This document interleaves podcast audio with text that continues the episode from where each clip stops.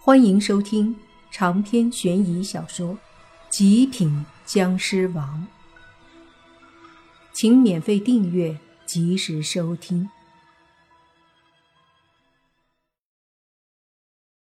这八岐大蛇算是倒霉透顶了，他没想到这么惨。其实千年之前，在他们岛国，他可是威风八面。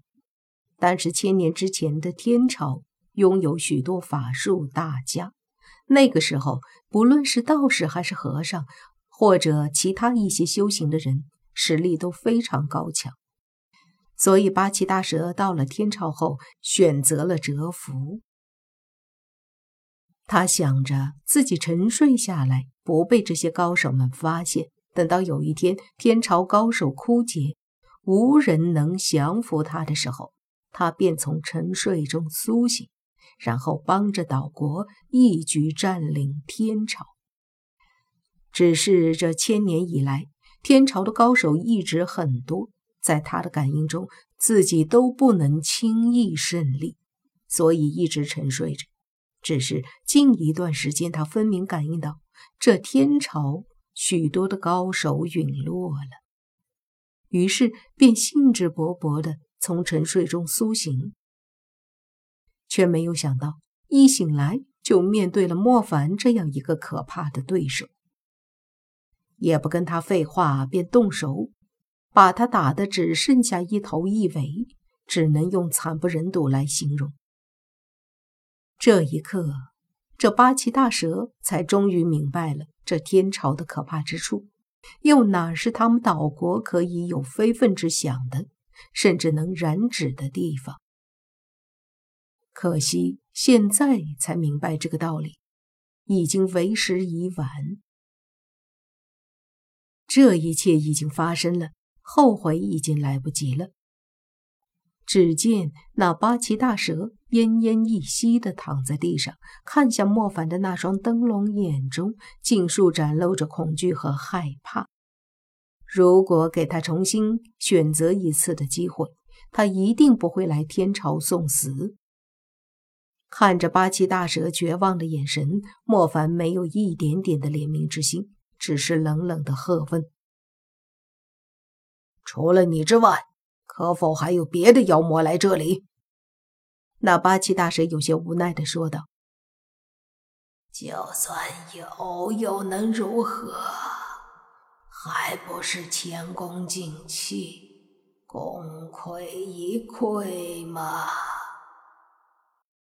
这话倒是说的没错。哪怕是天朝没有莫凡，其他的高手也很多，也不会允许这些岛国的家伙再次为患。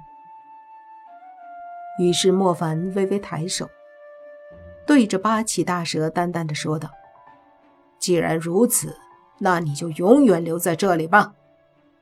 说着，莫凡抬手，同时他那巨大的虚影也握着拳头抬手，随即砰的一声打在了八岐大蛇最后一个蛇头上，轰的一声响，八岐大蛇的整个身子迅速炸开，化作了无数道妖魔之气，消散于空气之中。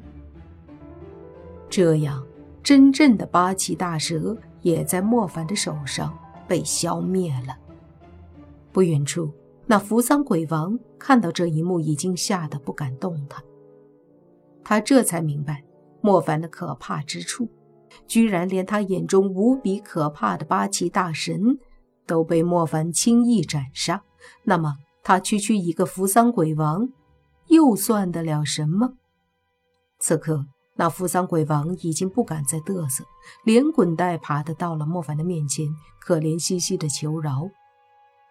莫凡看了眼扶桑鬼王，他那巨大的幻影身影缓缓的消散，接着他便直接转身对着远处飞去，同时手一挥，轿子里的那个新娘的魂魄被他摄取出来，跟在莫凡身后，被他带向了村子。那扶桑鬼王见状，心中大喜，心想总算逃过了一命。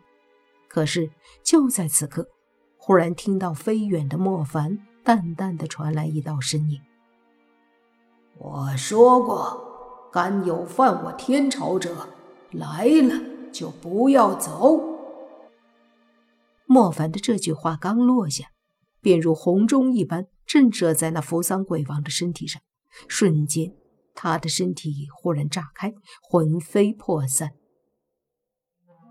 而这时，莫凡的身子迅速闪动，出现在村子外面。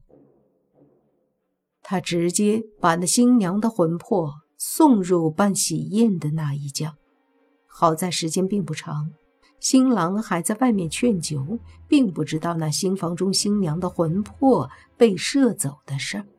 于是，莫凡迅速将那新娘的魂魄向着新房内一投，帮助新娘的魂魄进入了身体中。这时，他的身体一闪，迅速回到村口。气息感应间，发现将臣已不在这里。愣了一会儿，莫凡不知道将臣会去哪儿。虽然有些疑惑，但将臣离开了，他不再跟着莫凡，倒也是一件好事。这样的话，莫凡就可以安心的去寻找小狐妖和洛言他们了。只是就在这时，他忽然想到了若烟。这段时间见到小狐妖，也没有听小狐妖说若烟的下落，多少让莫凡有点放心不下。但转念一想，有可能若烟和洛言一起去了神仙境。况且若烟怎么说，千年前也是跟着将臣的，就算被将臣看到，也应该不会对若烟做什么。不管怎么说，现在的当务之急便是寻找到小狐妖他们。避免将臣抓到他们。于是莫凡展开灵石，继续在周围一些地方寻找。虽然知道他们在这边的可能性很小，但是他不愿意放弃这种可能。在莫凡寻找小狐妖的同时，那将臣也在迅速的寻找着和莫凡有关的这些人。他已经想得很明白，不论如何也要用所谓的恨。去刺激莫凡，他要证明这个世界的这一切都是充满了恨而没有爱。